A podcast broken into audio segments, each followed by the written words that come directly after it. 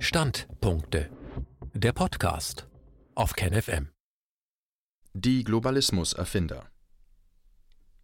Die von George Orwell entworfene Dystopie einer weltumspannenden, von Ideologie getriebenen Organisation ist längst Wirklichkeit geworden. Ein Standpunkt von Richard Poe. Die meisten Patrioten stimmen darin überein, dass wir etwas bekämpfen, was Globalismus genannt wird. Aber was ist das? Zuerst und vor allem ist es eine britische Erfindung. Der moderne Globalismus wurde im viktorianischen England geboren und später durch Großbritanniens Fabian-Sozialisten nach der Fabian Society, einer einflussreichen reformistischen sozialistischen Strömung, gefördert. Inzwischen ist es zum in der heutigen Welt dominanten Glaubenssystem avanciert. George Orwell nannte es Ingsoc. In seinem Roman 1984 prophezeite Orwell eine Zukunft, in der das britische Empire mit den Vereinigten Staaten zu Oceania verschmilzt, einem Superstaat unter der Herrschaft einer bösen Ideologie namens Ingsoc, einer Kurzform von English Socialism. Orwells Dystopie basierte auf seiner Kenntnis tatsächlicher globalistischer Pläne. Weltföderation vor dem Hintergrund sich ausweitender britischer Macht im 19. Jahrhundert schien eine globale Vorherrschaft unausweichlich. Die Verwalter des Imperiums schmiedeten Pläne für eine unter britischer Herrschaft vereinte Welt. Der Schlüssel zu ihrer Realisierung lag in der Vereinigung eigener Kräfte mit denen der Vereinigten Staaten, ganz so, wie Orwell es in seinem Roman beschrieb. Viele Anglophile in den USA waren begierig darauf, sich diesem Plan anzuschließen. Wir sind ein Teil, und zwar ein großer Teil, des größeren Britanniens, das so offenkundig dazu bestimmt zu sein scheint, diesen Planeten zu beherrschen, begeisterte sich die New York Times 1897 im Zuge der Festivitäten zu Königin Victorias Diamantjubiläum. 1842 schrieb Alfred Tennyson, der schon bald zu Königin Victorias lorbeerbekränztem Hofpoeten wurde, das Gedicht Locksley Hall. Es entwarf die Vision eines goldenen Zeitalters des Friedens unter universellem Recht, eines Menschenparlaments und einer Weltföderation. In Tennysons Worten zeichneten sich bereits der Völkerbund und die UN ab, doch Tennyson war nicht der Erfinder dieser Konzepte.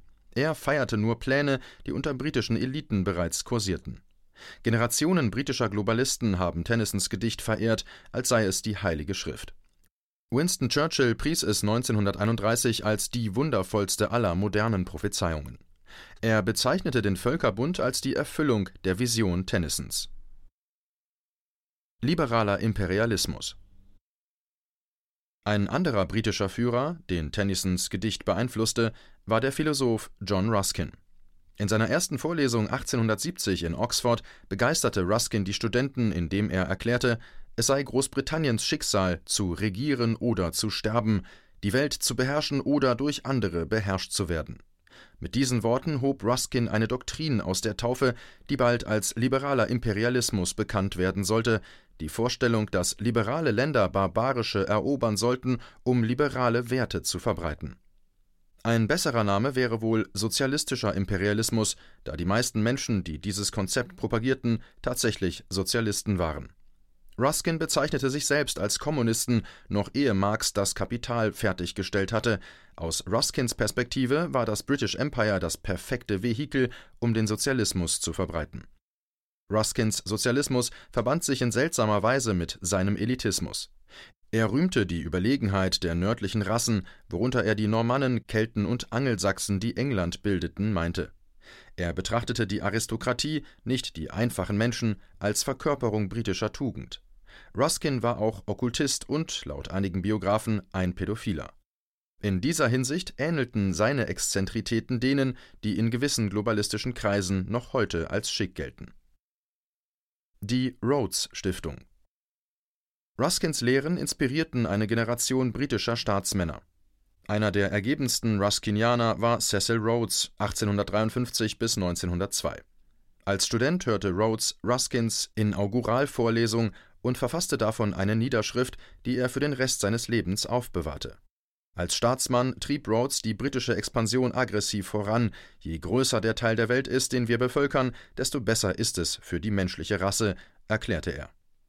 In seinem Testament hinterließ Rhodes ein Vermögen zur Förderung einer weltweiten britischen Herrschaft, der Zusammenführung aller englischsprachigen Länder in einer einzigen Föderation und, mit den Worten Rhodes, der endgültigen Wiederherstellung der Vereinigten Staaten als integraler Teil des British Empire.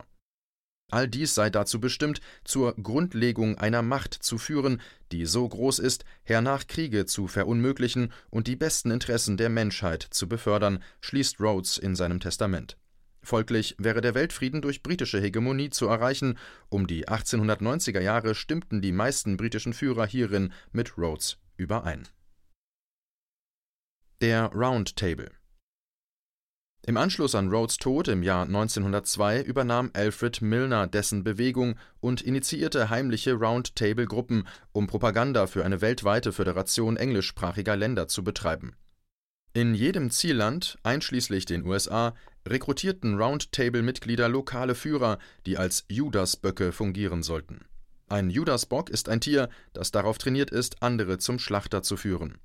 Tatsächlich führte der Roundtable die Menschen in ein buchstäbliches Schlachthaus, man erwartete einen Krieg gegen Deutschland. Der Roundtable strebte nach Zusagen aller englischsprachiger Kolonien, Truppen zu entsenden, wenn die Zeit dazu gekommen war. Australien, Kanada, Neuseeland und Südafrika sagten zu. Dies geschah absichtsvoll, gemäß britischen Absichten. Generationen von Schulkindern haben gelernt, Woodrow Wilson sei der Vater des Globalismus, aber Wilsons Ideale wurden ihm löffelweise von britischen Agenten verabreicht. Krieg, um den Krieg zu beenden. Am 14. August 1914, nur zehn Tage nachdem England den Krieg erklärt hatte, schrieb der Romancier H. G. Wells einen Artikel mit der Überschrift Der Krieg, der den Krieg beenden wird. Dies ist nun ein Krieg für den Frieden, erklärte er, er zielt auf eine Übereinkunft, die derartiges ein für allemal beenden wird. Wells veröffentlichte im Oktober 1914 eine Buchversion von Der Krieg, der den Krieg beenden wird. Er schrieb: Zitat Wenn Liberale überall auf der Welt auf einer Weltkonferenz am Ende dieses Konflikts beharren werden, könnten sie einen Friedensbund schaffen, der den Globus kontrollieren wird. Zitat Ende. Wells hatte die Idee eines Friedensbundes nicht erfunden, er unterstützte schlicht die offizielle britische Politik. Wells war Geheimagent des Kriegspropagandabüros Großbritanniens, bekannt als Wellington House. Britische Agenten im Weißen Haus Britischen Führern war klar, dass ihr Friedensbund ohne die Unterstützung der USA niemals Erfolg haben würde. Aus diesem Grund unternahmen britische Geheimdienste besondere Anstrengungen, um Wilsons Weißes Haus zu infiltrieren, was sich als überraschend einfach erwies. Wilsons engster Berater war Colonel Edward House, ein Texaner mit starken familiären Bindungen an England.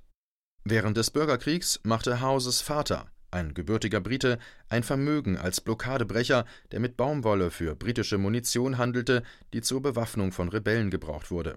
Der junge Edward House und sein Bruder besuchten englische Internate. Während er Präsident Wilson beriet, arbeitete Colonel House eng mit britischen Spionen, insbesondere Sir William Wiseman, dem Leiter des US-Stützpunktes des britischen Secret Intelligence Service SIS, zusammen. House, Wiseman und Wilson wurden intime Freunde, die sogar gemeinsame Urlaube verbrachten. Die Idee eines Völkerbunds kam von Sir Edward Grey, Großbritanniens Außenminister. In einem Brief vom 22. September 1915 fragte Gray Colonel House, ob sich der Präsident überzeugen ließe, einen Völkerbund vorzuschlagen, da der Vorschlag besser aufgenommen würde, wenn er vom US-Präsident stamme. Als Wilson 1919 der Pariser Friedenskonferenz beiwohnte, hielten sich Wiseman und House dicht an seiner Seite und steuerten jede seiner Handlungen, zusammen mit einer Schar weiterer britischer und US-amerikanischer Beamter, die alle die globalistische Agenda unterstützten.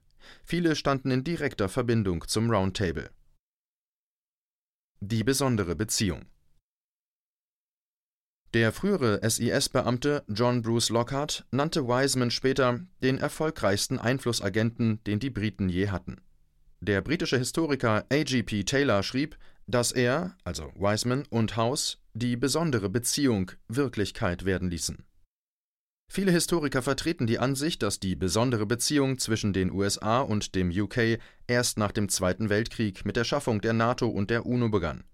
Taylor merkt jedoch zu Recht an, dass die Saat für diese besondere Beziehung schon früher bei der Pariser Friedenskonferenz von 1919 gesetzt worden war In Paris kamen Funktionäre der USA und Großbritanniens insgeheim darin überein, ihre Politik dergestalt zu koordinieren, dass beide Länder wie ein einziges agierten. Man schuf mit Chatham House (UK) und dem Council on Foreign Relations (United States) zwei Thinktanks, um dies zu erleichtern. Zur großen Beunruhigung der britischen Globalisten weigerte sich der US-amerikanische Senat, dem Völkerbund beizutreten es bedurfte eines weiteren Weltkriegs und des Überzeugungstalents Winston Churchills, um schließlich die USA mittels der NATO und der UNO in globale Herrschaft einzubinden. Winston Churchill, Vater des modernen Globalismus Churchills Vision globalen Regierens wies eine seltsame Ähnlichkeit zu der Cecil Rhodes und des Round Table auf. Churchill forderte eine durch eine besondere Beziehung der englischsprachigen Länder zueinander gestützte Weltorganisation am 16. Februar 1944 mahnte Churchill, dass, wenn nicht Großbritannien und die Vereinigten Staaten in einer besonderen Beziehung vereint sind, im Rahmen einer Weltorganisation ein weiterer zerstörerischer Krieg stattfinden wird. Entsprechend wurde die UNO am 24. Oktober 1945 gegründet. Die UNO war allerdings nicht genug. Cecil Rhodes und der Round Table hatten stets die Ansicht vertreten, dass die wahre Macht hinter jeder globalen Regierung bei einer Union englischsprachiger Länder liegen müsse. Churchill wiederholte diesen Plan in seiner Eiserner Vorhangrede vom 5. März 1946. Churchill warnte, die UNO verfüge über keine internationale Streitmacht und keine Atombomben. Die USA müssten sich daher mit Großbritannien und anderen englischsprachigen Ländern in einer militärischen Allianz verbünden, argumentierte Churchill. Keine andere Macht sei in der Lage, die Sowjets aufzuhalten. Brüderliche Gesellschaft der englischsprachigen Völker Churchill erklärte, dass eine Weltorganisation ohne die brüderliche Gesellschaft der englischsprachigen Völker nutzlos wäre. Dies bedeutet eine besondere Beziehung zwischen dem British Commonwealth und Empire und den Vereinigten Staaten Churchills Worte führten zum NATO-Vertrag von 1949 und der Five-Eyes-Vereinbarung, die die nachrichtendienstlichen Bemühungen der USA, des Vereinigten Königreichs, Kanadas, Australiens und Neuseelands vereinigte. Schritt für Schritt zog uns Churchill immer näher an den globalen Superstaat heran, den Orwell Oceania nannte. Orwell, der sich selbst als Tory-Anarchist beschrieb, hasste den Sowjetkommunismus. Hätte er gewollt, hätte er 1984 als eine Art Red Dawn, deutscher Titel Die rote Flut, schreiben können, mit einem England, das unter sowjetischer Besatzung ächzt. Doch das war nicht Orwells Botschaft. Orwell warnte vor einer Gefahr, die viel näher lag. Er warnte vor den britischen Globalisten und ihrem Plan für eine Union englischsprachiger Länder, getrieben von einer Ingsoc-Ideologie. In vielerlei Hinsicht ist die Welt, in der wir heute leben, die Welt, die Orwell voraussah. KenFM ist crowdfinanziert und unabhängig. Leiste deinen Beitrag zu freier Presse und unterstütze unsere Arbeit finanziell. Wenn du zukünftig keine Beiträge verpassen willst, abonniere den KenFM Newsletter und installiere dir die KenFM App für iPhone und Android. Weitere Informationen auf kenfm.de/support. Hallo Community. In diesem Video möchten wir euch das Thema Bitcoin ans Herz legen. Wir werden euch erklären, was Bitcoins sind, wie man damit bezahlen kann und welche Bedeutung diese Währung für KenFM hat.